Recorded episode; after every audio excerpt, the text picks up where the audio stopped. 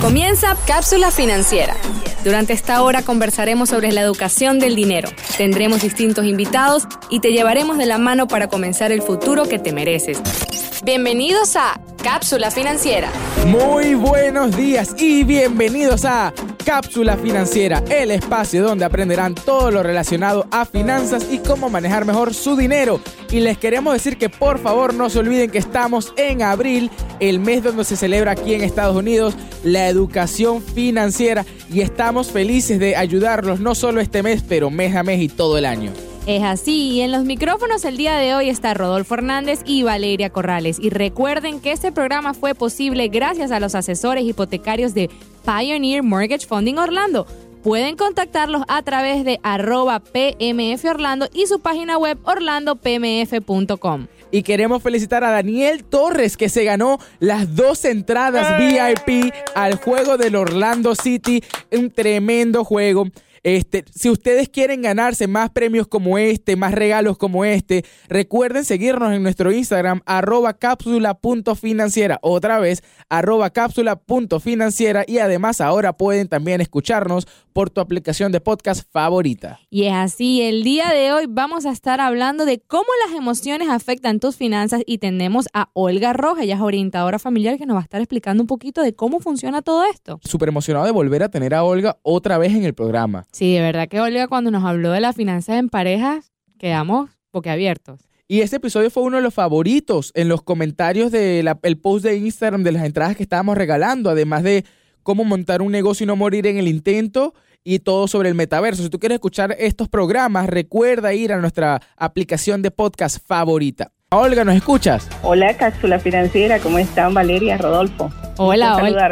Igual, Olga, qué placer volver a estar hablando contigo. Uno de los episodios que más feedback tuvimos fue el episodio sobre finanzas en pareja que lo pueden conseguir en el... En el podcast. Es más, estábamos regalando dos entradas para un partido del Orlando City la, la semana pasada, Olga. Y tu episodio fue, estuvo en el top 3 de los episodios favoritos de los comentarios. Ay, qué bueno escuchar eso, qué bien. Para que, no somos nada más nosotros, toda la audiencia de Cápsula Financiera te adora, Olga. Es así, la gente no sabe qué hacer con la plata del marido.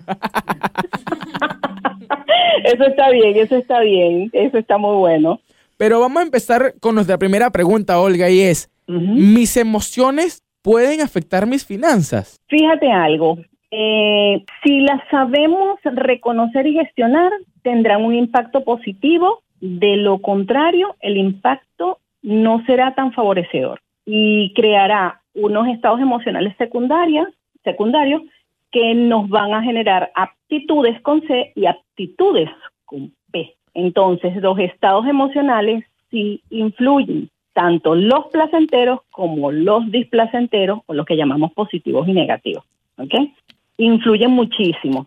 Te explico a grosso modo, ¿ok? Porque es un tema bastante profundo, bastante largo y, y tiene muchísimas aristas que no vamos a tocar aquí, porque si no pasaríamos tres días hablando del tema. Em, pueden influir de manera rápida y directa en los, estados displacenteros. ¿Por qué? Porque ellos nos nublan la objetividad o la parte racional, que es la parte de la toma de decisiones consciente. Los placenteros de la misma manera. ¿Por qué? Porque nos dan mayor cantidad de confianza, lo que nos lleva a asumir mayores riesgos y teniendo ilógicamente o irracionalmente un positivismo muy alto, de que todo nos va a salir excelentemente bien, sin calcular, sin tomar, sin gestionar, sin meditar, racionalizar los efectos que eso puede tener en forma real. ¿Y cómo puedo yo reconocer mis emociones? Es un tema, menos que profundo, pero... muy, muy profundo, pero eh, las emociones las podemos reconocer cuando las estamos sintiendo en el momento, si son placenteras o no. Por ejemplo, la felicidad, la alegría, ¿ok? La felicidad es la emoción como tal, la alegría es el constructo de esa felicidad, lo que quiere decir que es mi estado placentero. Eso es por poner una de los estados más comunes que nosotros tenemos o de los cuatro básicos eh, emociones que tenemos que son innatas que son la ira, la tristeza, la alegría, el miedo, la sorpresa y la aversión. ¿okay? Uno más o menos son esas las primeras emociones que nosotros tenemos. Con esas nacemos. Claro. Cuando me emociono, cuando me emociono es donde viene él, me lo compré porque me lo merezco. Como la película de Disney de las emociones. Exacto. La, película de Disney, habla de las emociones. eso, es así, alegría, Total, Totalmente, totalmente. Pero eso no sucede tan rápido como nosotros lo decimos. O sea, eso tiene toda una serie de aristas, por eso te digo que es un tema muy, muy escabroso, muy, muy amplio. Nos lleva a tener tanta confianza las placenteras que nos hace ver como que todo es posible, ¿ok? Y no medimos las consecuencias más adelante. Y las displacenteras la hacemos por lo que tú acabas de decir. Cuando nosotros tomamos decisiones por una emoción displacentera, nosotros lo que queremos es animarnos. Tenemos un estado de ánimo presente que nos da una actitud distinta o una actitud eh, muy puntual y esa actitud nos hace que gastemos desmedidamente o tomemos decisiones equivocadas como manera de recompensa o consuelo por ese estado de ánimo. Y esa es la razón por la que yo a veces compro entradas a conciertos que no sé quiénes son los cantantes. Es verdad. Y, a veces ni siquiera va. y ni siquiera va porque se confunde con la fecha, que es otra cosa loca de Rodolfo. Pero mira, este, qué increíble cómo las emociones nos afectan a, a los efectos que vamos a tener, pero vamos a hablar un poquito también de las emociones en el trabajo. Muchas personas dicen, bueno, tú tienes que vivir tu vida y apartar tus emociones del trabajo, pero eso es posible de, hacer. Fíjate, no. Ok, personalmente y profesionalmente, por múltiples investigaciones que se han hecho, las emociones no están desligadas de todo lo, nuestro quehacer diario. Y eso incluye cualquier cosa que tú te imagines que hagas. Todo está, las emociones están inmersas en todo lo que tú hagas. Nos llevan a tomar las decisiones más mínimas que podemos hacer. Hay unas emociones que nos llevan a tomar decisiones bastante rápidas porque están hechas o están formadas o formuladas innatamente en nuestra parte eh, irracional, en ese cerebro reflejo que tenemos, que es el, el innato, el instinto o el arcaico, como lo quieran llamar. Este, y eso nos hace que las, las tomemos automáticamente. ¿Okay? a veces son sin pensarlas, sin, ni siquiera no sabemos ni en qué momento las tomamos. Simplemente cuando ya estamos inmersos en, en la decisión ya hecha, nosotros no sabemos para dónde coger porque no fue algo que pensamos, sino que lo hicimos en el momento. Muchas de ellas también nos permiten analizar las situaciones esas emociones nos permiten analizar las emociones. Y cuando tú me preguntabas cómo las puedo yo reconocer, bueno, cuando tú sientas esa impulsividad de hacer algo, primero respira, detente, respira y ve objetivamente, o por lo menos trata de disipar esa nubla que tú tienes sobre lo que quieres tomar, sobre la decisión que quieres tomar o sobre lo que quieres hacer con eso. Para ello existen algunos pasos que son cruciales, pues, como para que tú puedas tomar esas decisión. Olga, yo soy una persona eh, extremadamente impulsiva donde realmente todo lo que hago y todo lo que he hecho es, a punta de impulso. Eh, yo lo veo como, como, bueno, como un defecto y a veces como una virtud. Sin embargo, ¿nos puedes dar esos pasos para ver si yo puedo mejorar mis impulsos? Claro, fíjate, primero hay, hay que saber algo de darte los pasos.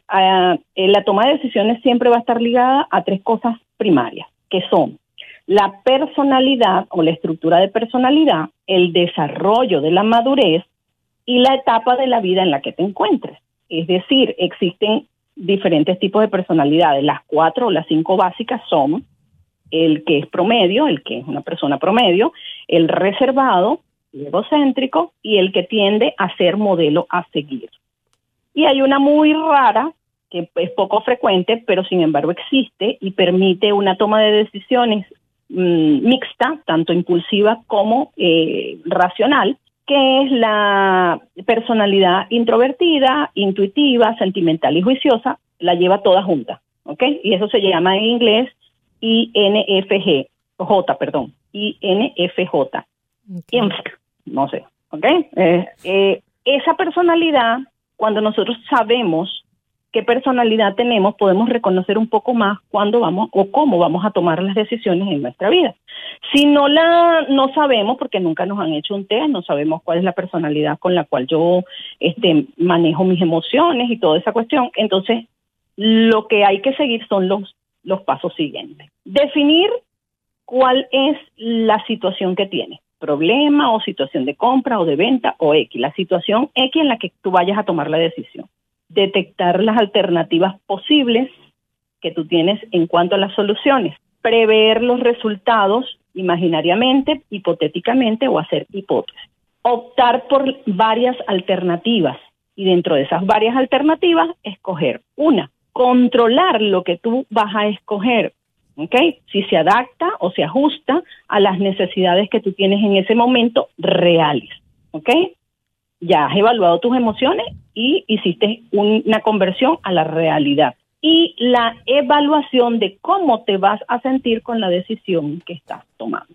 Yo no sé si ustedes recuerdan que en la sesión pasada, cuando tuvimos la conversación pasada, hablé, les dije, les comenté de un, un que yo utilizo desde hace muchísimo tiempo y es una pregunta, ¿realmente yo necesito, realmente esto es necesario comprarlo?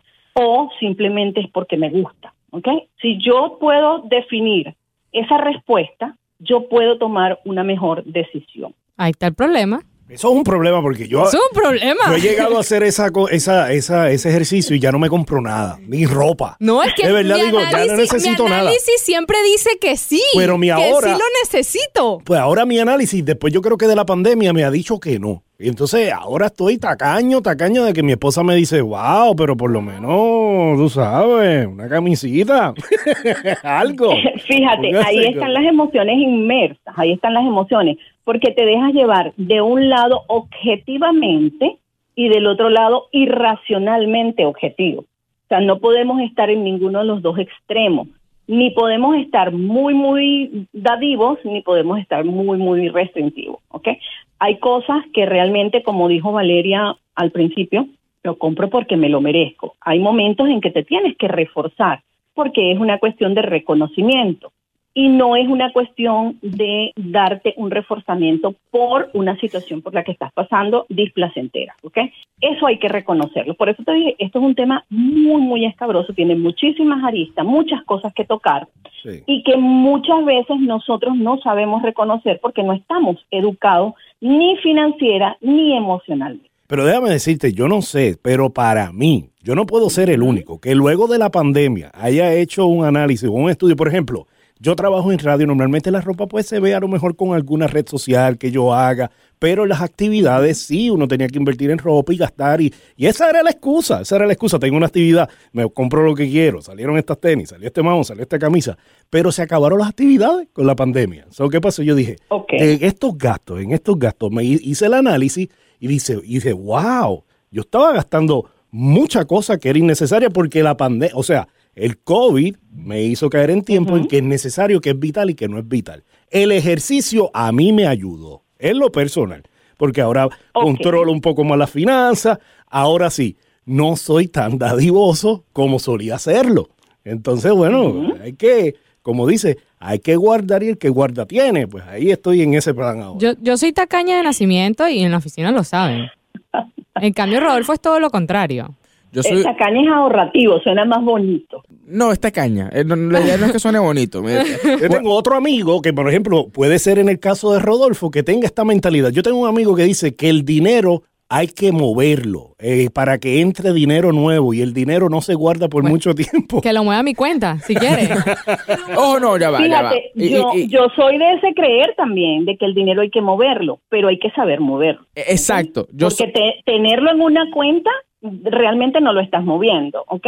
Pero si lo inviertes, sí se está moviendo. Yo soy, yo soy también fiel creyente que el dinero hay que moverlo. Lo que pasa es que yo tengo una idea del dinero donde si está parado, ¿para qué también estoy haciendo dinero? Y es bueno tener una cierta cantidad de ahorros. Creo en totalmente en tener un colchón de emergencia. Este, Claro que sí. pero también creo en darse un gustico y creo que no tiene sentido trabajar tanto para no disfrutar lo que estás haciendo. Yo creo mucho en disfrutar lo que estoy haciendo. Ojo, hay límites. Como por ejemplo, a mí me gustaría tener una lancha, un jet privado y una mansión. Y me invita. A todos.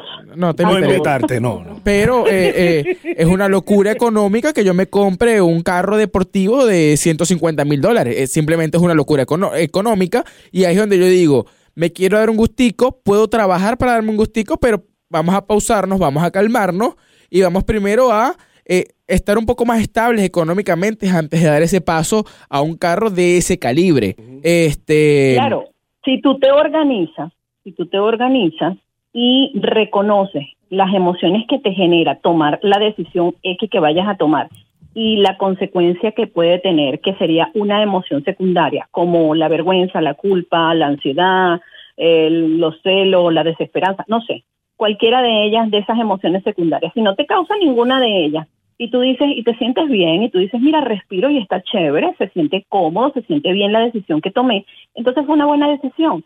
Pero si tienes culpa, si te da vergüenza, si tienes eh, los miedos allí eh, todavía presentes, si hay desesperanza porque mira, gasté esto, conchale, y ahora me va a hacer falta para esto, con una realidad objetiva de que te va a hacer falta para, ¿ok?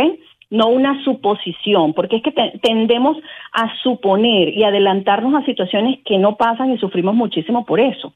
El ser humano sufre por cosas que ni pasan ni van a pasar, solamente están en la mente de uno. La mente juega muchísimo con las emociones y las emociones con ellos. Son, ellos tienen una relación de odio-amor donde te dejan hacer o te restringen de hacer cosas según los pensamientos que tú tengas. Y eso va muy ligado a lo que es la personalidad, el desarrollo de la madurez, la etapa de tu vida, cómo han sido tus relaciones familiares, cómo te, cre te criaron a ti en consonancia o no con lo que son las relaciones financieras o la economía o el dinero y cómo no te dieron esa información y cómo te vincularon emocionalmente con ella. Ahora, Olga, algo que, que, que has repetido ya este, y que me llama mucho la atención, ¿dónde puedo ir yo o cómo puedo hacer yo para saber qué tipo de personalidad tengo? Eh, un psicólogo, un orientador familiar calificado, este, un psiquiatra te hacen pruebas, son test proyectivos, son test de personalidad, donde te hacen, no solamente ese, te hacen muchísimos test y ello te va acercando al tipo de personalidad que tú tienes, el grado de madurez que tú tienes, la convicción mm, cognitiva con la que posees eh, o con la que tienes y eso te va a dar más o menos ajustadito eh, quién eres tú de lo que tú no conoces que está en tu inconsciente, pero no lo has hecho consciente.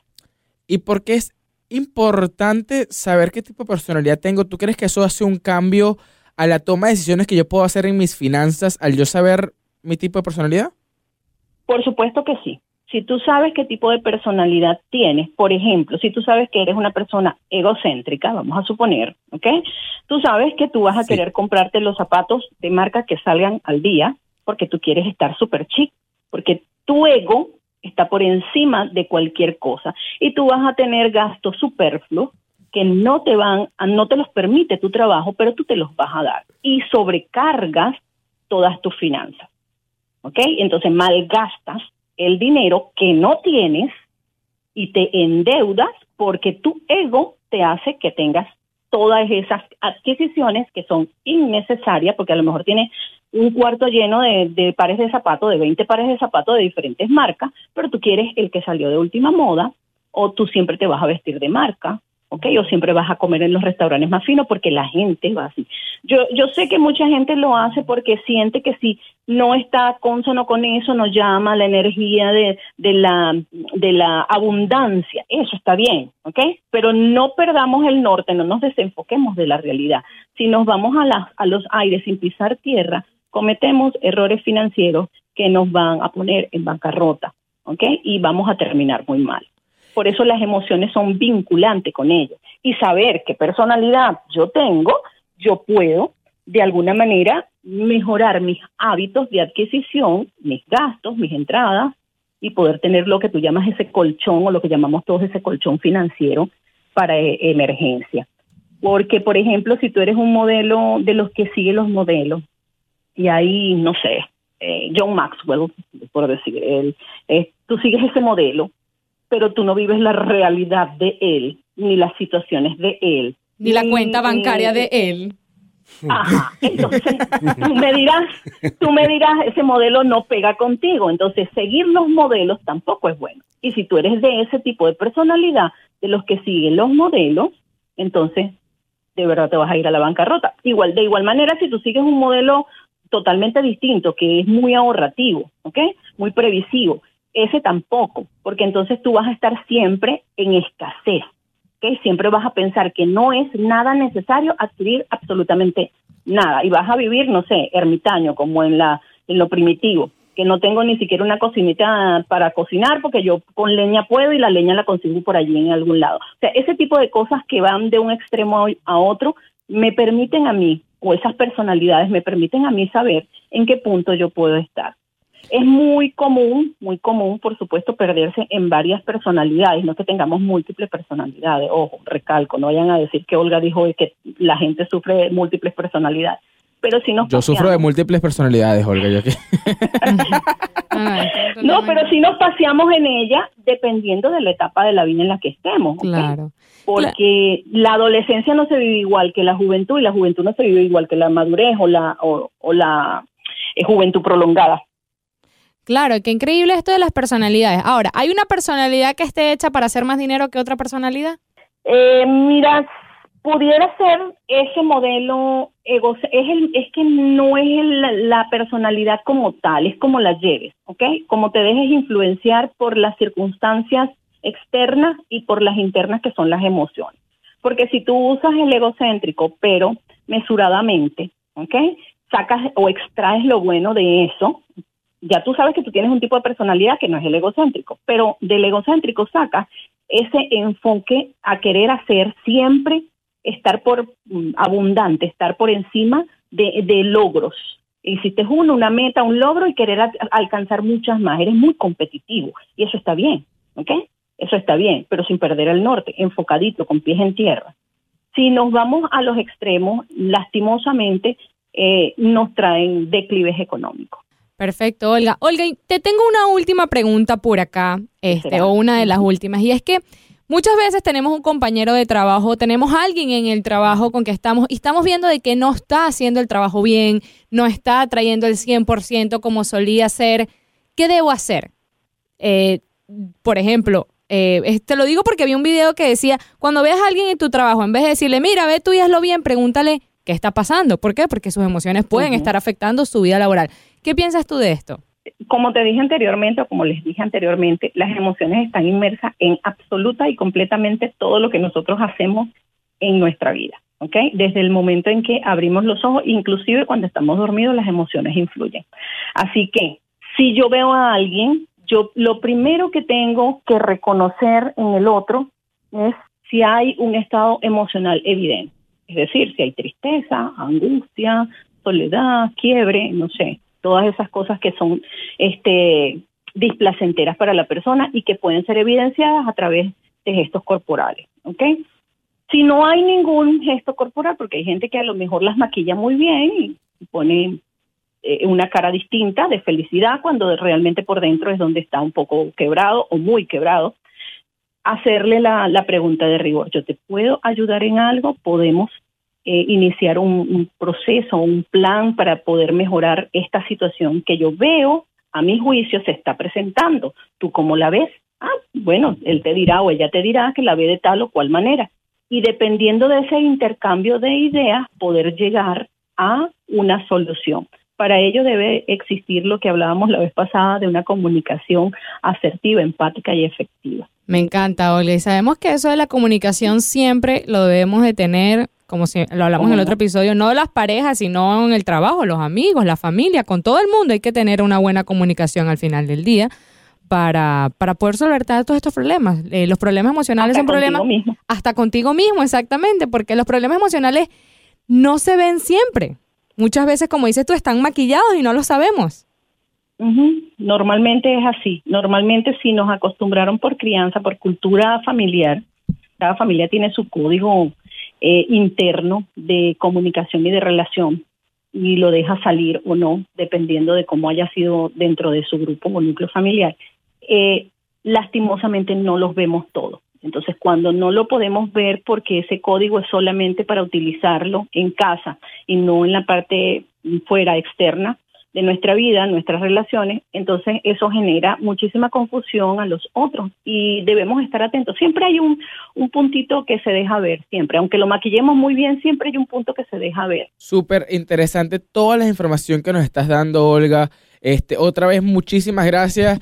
Y otra vez tenemos que volver a traer a Olga en otro momento porque hay demasiados temas de cada vez que ella responde yo saco más preguntas, pero lastimosamente se nos acabó el tiempo, Olga. Muchísimas gracias por estar acá. Y si ustedes tienen preguntas sobre toda esta información, primero les voy a recomendar que vayan a escucharnos en... Eh, Finanzas en pareja lo puedes escuchar en tu aplicación de podcast favorita.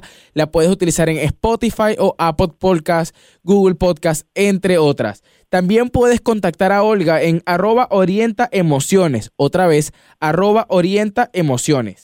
Excelente, para mí un gusto y un placer volver a estar con ustedes, conversar como siempre, es gratificante, es refrescante conversar con ustedes y mil gracias. No, Olga, gracias a ti por tenerte y muchísimas gracias a todos ustedes por escucharnos. Y recuerden que este programa fue posible gracias a los asesores hipotecarios de Pioneer Mortgage Funding Orlando. En la conducción del programa, Valeria Corrales y Rodolfo Hernández. En la producción y operación, Dariana Morales y JJ Cardona. Gracias por escucharnos. Hasta el próximo sábado. Cápsula financiera. Una hora llena de valiosa información para construir el futuro que tú y tu familia se merecen. Te esperamos la próxima semana con lo último sobre dinero y cómo manejarlo.